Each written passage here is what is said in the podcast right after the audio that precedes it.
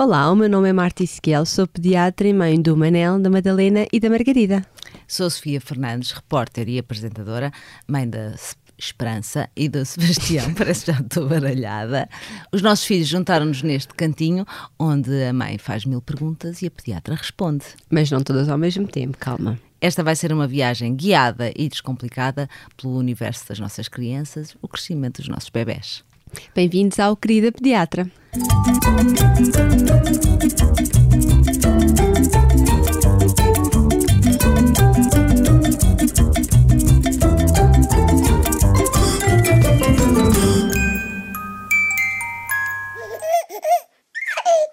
Este podcast tem o apoio do Clube Continente do Bebê.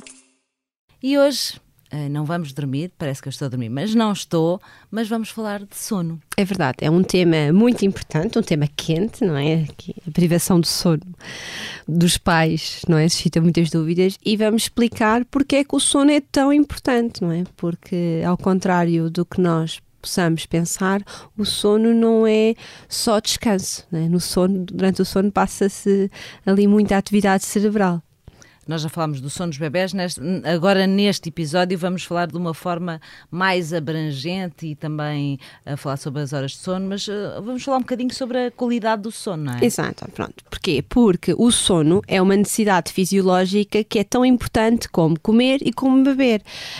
Um, é regulado pela homeostase e pelo ritmo circadiano, que é o processo neurobiológico que é regulado pela noite e pelo dia e que normalmente ocorre pelas seis semanas de vida um, e é durante o sono que são sedimentadas as aquisições que ocorreram durante o dia, não é? Portanto, as crianças, como aprendem muito mais durante o dia, estão a desenvolver-se muito mais que os adultos, precisam de mais horas de sono. Uh, e eu acho que, a título de exemplo, a perceberem o quão importante é uh, durante o sono para sedimentar aqui estas aquisições, eu acho que todos nós já durante estivemos a estudar, não é? Durante a faculdade ou com exames, um, parece que durante acordamos cansados porque parece que estivemos a rever a matéria toda durante a noite, não é? Ou então às vezes vamos dormir com um problema e acordamos parece que temos a solução.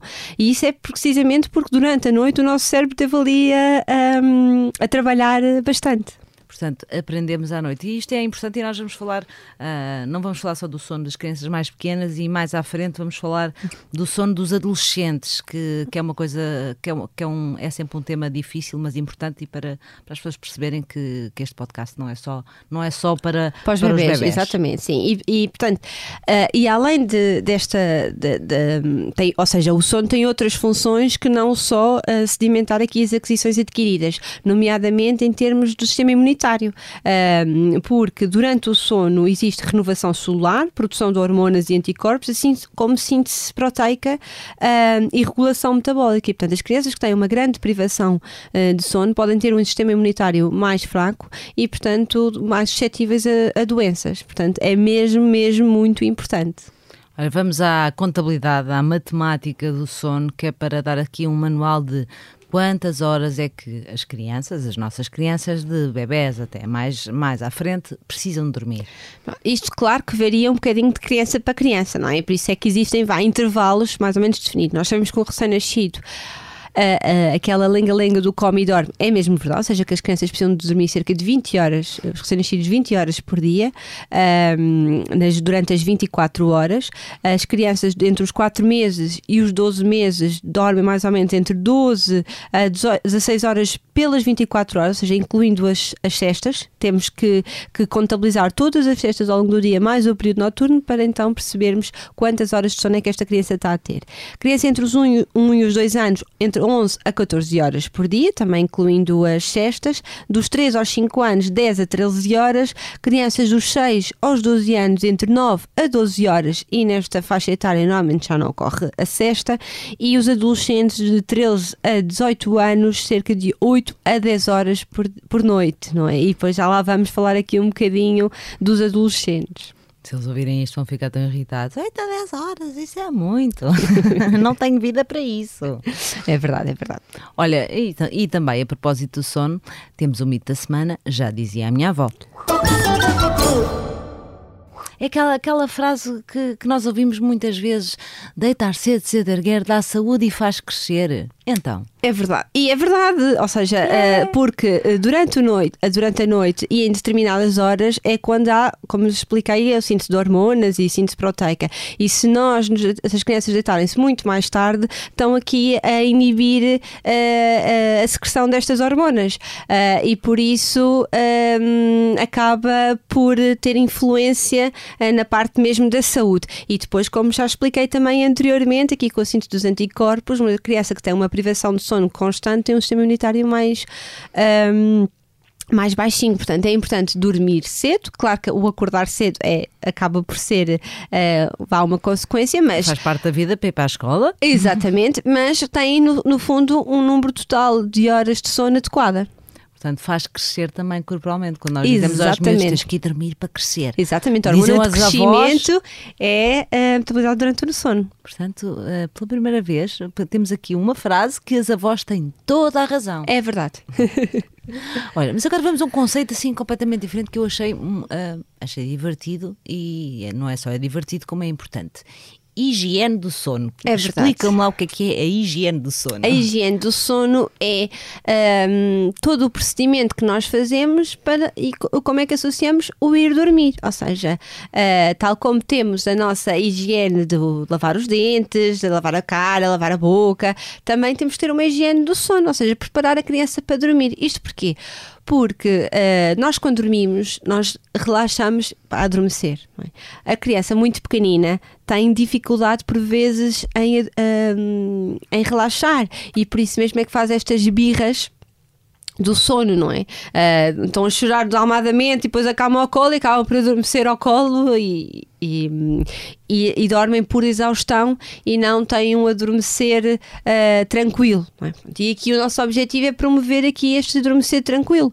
Uh, e isto promove-se com uma boa higiene do sono. O que é, que é uma boa higiene do sono? É uma rotina estabelecida em que a criança associa aquele momento ao, momento de ir dormir. Ou seja, jantar, depois uh, brincar um bocadinho com os pais, assim, brincadeiras mais calmas, com uma luz não tão forte, ou seja, preparar aqui a casa, vá o ambiente familiar para a noite.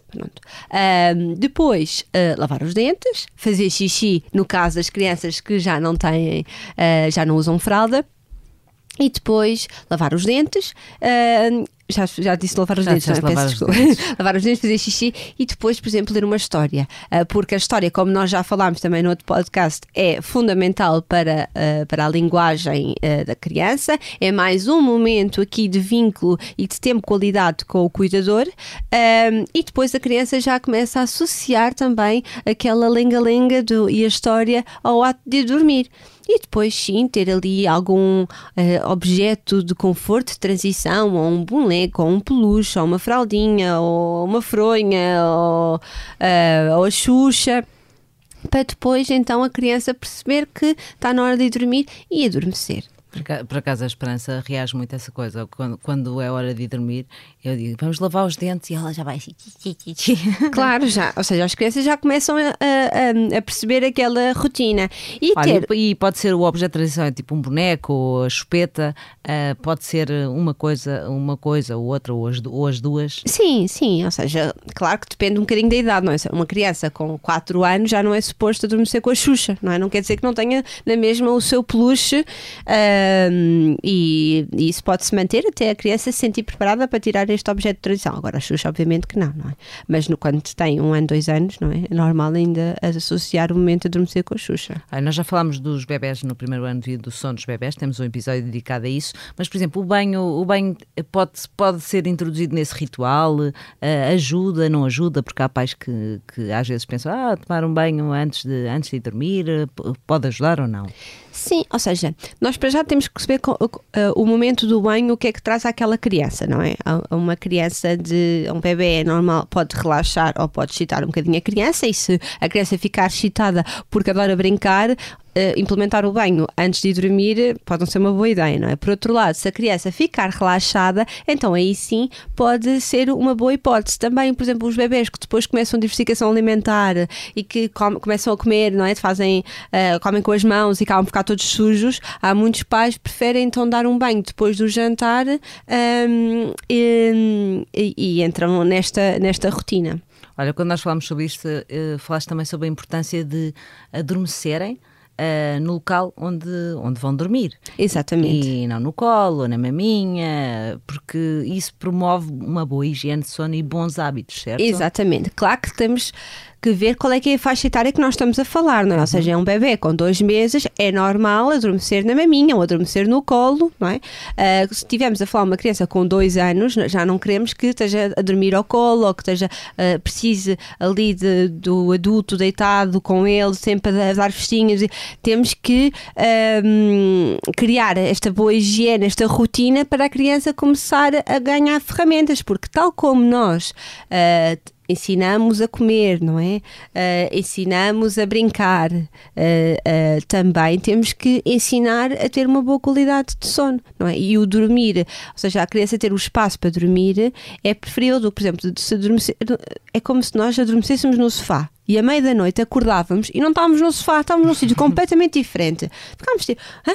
mas o que aconteceu? Mas eu não estava aqui. E pode, isso gera frustração e choro e, e portanto, há, potencia aqui os despertares.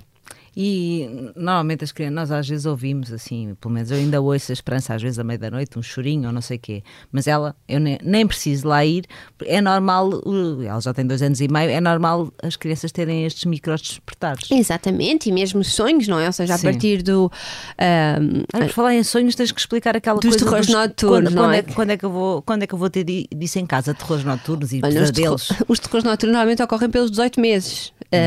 E, e, duram cerca de dois anos e é, são momentos muito aflitivos para os pais, não é? Porque ocorrem, uh, acordam com a criança a chorar, podem estar a suar, uh, um, podem estar completamente descontroladas, mas estão a dormir. Portanto, uh, os pais têm que. Não há assim nada que possam fazer, é simplesmente acalmar a criança.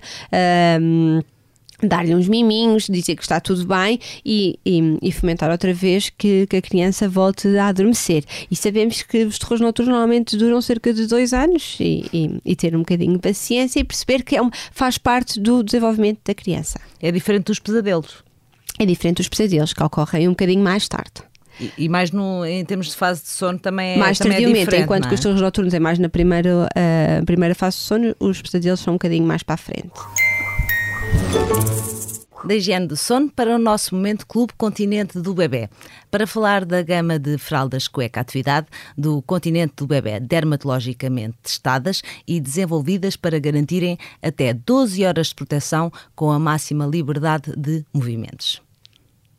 Ora, voltamos ao nosso tema e um, uma coisa que é habitual e até quando é que vamos ter cestas. É verdade, ou seja, isto é uma grande dúvida e acho que isto, uh, infelizmente, uh, há aquela ideia e, e, ainda acontece muito nas, nas creches do ensino público que aos três anos, na sala dos três anos, as crianças já não fazem em cesta. Uh, mas isso até é desaconselhado contra a, a Sociedade Portuguesa de Pediatria, emitiu recentemente umas guidelines até pelas quais eu tive o prazer de participar, que as crianças até aos 5 anos devem ser, uh, se, uh, se precisarem, manter a cesta. E agora vamos falar então um bocadinho os números de cestas, não é? Portanto, uh, como já referi, as crianças mais pequeninas precisam do maior número de horas de sono nas 24 horas, dividido em cestas. E estas cestas vão começar a dividir, ou seja, é normal que durante o primeiro ano de vida a criança faça cerca de uma cesta a meio da manhã e duas à tarde. Pronto. Depois, quando perto de um ano, um ano e pouco, deixa de ter necessidade desta cesta de manhã e passa a fazer, ir da, cesta, da segunda cesta da tarde e acaba por fazer uma cesta mais longa depois do almoço. Um, e lá está, temos que perceber quando é que a criança está preparada para deixar de ter cesta. Um, e isto pode ocorrer crianças de 3 anos já não precisarem, mas outras crianças com 4 anos, 5 anos que ainda precisem. E então temos que perceber. E como é que nós percebemos? As crianças dão-nos sinais. Ou seja, se, a criança tem uma grande resistência em ir dormir depois do almoço, uh, se nós nos deitamos, uh, ou a criança deita-se e fazendo a rotina toda que ela costuma fazer, já tem alguma dificuldade ao adormecer. Ou por outro lado, dorme uma bela cesta e à noite, na hora de dormir, se uh, promovermos um ambiente calmo e tranquilo, a criança demorar mais que 20, 30 minutos para adormecer. Então esse, a criança não está cansada o suficiente um, para adormecer, não é a hora normal, e portanto podemos experimentar retirar a cesta e ver como é que a criança fica. É normal que aquela primeira semana, depois de retirarmos a cesta, uh, que a criança um, esteja um bocadinho mais cansada, mas que acaba por um, habituar-se aqui a esta ideia. E, ou seja, não temos que fazer uh, aqui uma regra geral, ou seja, a criança até pode durante a semana não ter necessidade de fazer a cesta e, por exemplo, um dia excepcional ou durante o verão com a praia, com as piscinas, com a água, ficar mais cansada e uma criança que já não dava a fazer cesta precisar ali de, de mais um bocadinho de dormir, um, descansar depois do almoço. Quem não, quem não tem tempo para cestas são os nossos adolescentes, mas vamos falar também do sono deles que, que, é, que é importante. Sim, e, e realmente é uma grande preocupação e fala-se pouco uh, aqui no, no sono dos adolescentes, mas é importante uh, referir que muitos dos adolescentes têm um distúrbio do sono, que é o início, que é um atraso um, de, de fase. Ou seja, isto acontece que as crianças acabam, os adolescentes acabam por ir dormir muito mais tarde do que o que deviam. E não nos podemos esquecer que eles têm na mesma as 8 a 10 horas de sono que precisam de, eh, de, durante a noite. E acordam cedo para ir para a escola.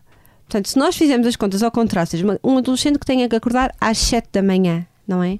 Tem que ir dormir, estar a dormir às 10, 10, 11 no máximo, não é? Um, e o que é que acontece? Os adolescentes, uh, para já, muitos deles têm atividades extracurriculares do futebol que às vezes só acabam às 9 da noite, não é? E o exercício, muito uh, pouco tempo antes da, da criança adormecer, também uh, inibe aquela. Um, aquela excitação toda que o exercício promove uh, até é contraproducente para, para, para as crianças adormecerem mais rapidamente. Depois têm que fazer, têm que jantar, têm que fazer às vezes trabalhos da escola. Depois há aqui o vício do, telemóvel. do telemóvel, não é? Vêem televisão, depois vêem uma, ou vêem uma série, depois vão para o quarto e vão para o quarto, uh, uh, mas não vão sozinhos, não é? Vão com o telemóvel e ainda ficam ali a navegar nas redes sociais e às vezes deitam-se meia-noite, uma, e às vezes ainda com o telemóvel com som, porque estão ali à espera daquela mensagem que é muito importante e depois às 3, 4 da manhã ouve-se o plim e eles, ai, eu tenho que ir ver e portanto não têm um sono de qualidade, não é? E não têm as horas de sono que, que, que precisam e podem parecer, tão, ah, estão um bocadinho mais cansados, mas esta privação de sono contínua uh, traz muitos, uh, muitos malefícios, nomeadamente uh, distúrbios ao nível da escola, da aprendizagem, do tempo de concentração, mesmo ao nível do humor, estão mais irritados. Por isso, os adolescentes deviam ouvir, uh, mas os pais deviam também explicar que, de facto, uh, por, podemos atrasar aqui o início, não tem que ir para a cama às 9 da noite como o irmão de, de, de 4, 5 anos, mas tem que ir para a cama mais cedo e, e deixar aqui os ecrãs uh, na sala ou na cozinha e, e dormir sem aqui um, esta, este vício. Fica a mensagem e agora é, é tempo do quem nunca. Tens alguma, alguma história uh, relativa ao sono com os teus filhos? Olha, felizmente os meus, os meus filhos uh, sempre dormiram bem uh, e sempre gostaram de dormir no berço, na cama. Pronto, não, uh, quando eles eram muito pequeninos, às vezes dormiam ao colo, mas a regra geral, de, quando comecei a fazer a, a, a higiene do sono e como, quando passaram para o quarto deles, adormeciam sozinhos na cama. E às vezes nós temos não é, jantares ou temos alguns eventos não é, que não nos permitem estar à hora do sono em, em casa. Uh, e coitadinhos, eles não têm culpa nenhuma, nós é que erramos por às vezes querer tirá-los ali do ambiente. E tente, tente, uh, tentar adormecê-los ao colo, pá, ao menos para adormecer mas eles não. Eles ao colo era impossível. Choravam, berravam, esperneavam e depois, quando eu uh, finalmente punha-os na cama, atiravam-se para a cama. Viciados em cama. Viciados em cama. Uh, já os meus estão, estão muito habituados a rotinas. Eu sou um verdadeiro general e às vezes até família e amigos uh, ficam surpreendidos. Tipo, então, já estão a dormir porque, sobretudo em tempo de aulas, às 8 da noite, General Sofia apresenta-se tipo dormir. E, portanto, uh, surpreende algumas pessoas, mas eu, mas eu sei que eles precisam dormir, sobretudo o Sebastião precisa dormir 12 horas, senão fica, fica péssimo, muito cansado no dia seguinte. Pois. Muito obrigada pela sua companhia. Já sabe, pode acompanhar o querida pediatra nas apps de podcast, no site da SIC Mulher do Expresso. No próximo episódio temos mais um tema que vai dar muito jeito. É, birras. Vamos falar sobre as birras das crianças. Também contamos com os seus comentários, perguntas nas nossas redes sociais. Sofia Fernandes, Sofia Oner. E Marta Isquel Pediatria. Muito obrigada.